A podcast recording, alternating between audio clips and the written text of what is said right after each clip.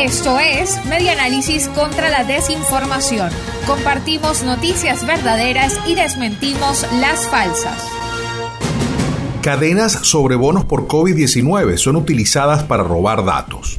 Por las plataformas de mensajería circulan cadenas que ofrecen supuestos bonos o ayudas económicas, incluso en nombre de instituciones internacionales. Sin embargo, los links que aparecen en estas cadenas se están utilizando como trampa para robar datos personales o phishing. El phishing es un método de piratería en la web que, entre otras modalidades, consiste en engañar a los usuarios a través de una página falsa. El pasado 29 de julio, la unidad de verificación de datos y fact-checking de Efecto Cocuyo revisó la cadena que invitaba a las personas a dejar sus datos para recibir una ayuda en el marco del programa Quédate en casa. Sin embargo, esta web no era segura y podría estar siendo utilizada para robar datos personales según se pudo evidenciar a través de un escáner gratuito para detectar sitios fraudulentos. Otras cadenas, aunque con links diferentes, también han circulado dos atribuidas a la OMS y el gobierno no se menciona de qué país, y otra que ofrece un supuesto bono familiar de 1.500 dólares. Los ladrones de datos están activos, así que mucha precaución.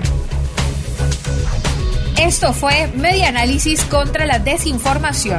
Síguenos en nuestras redes sociales, en Twitter e Instagram en arroba medianálisis y nuestra página web medianálisis.org.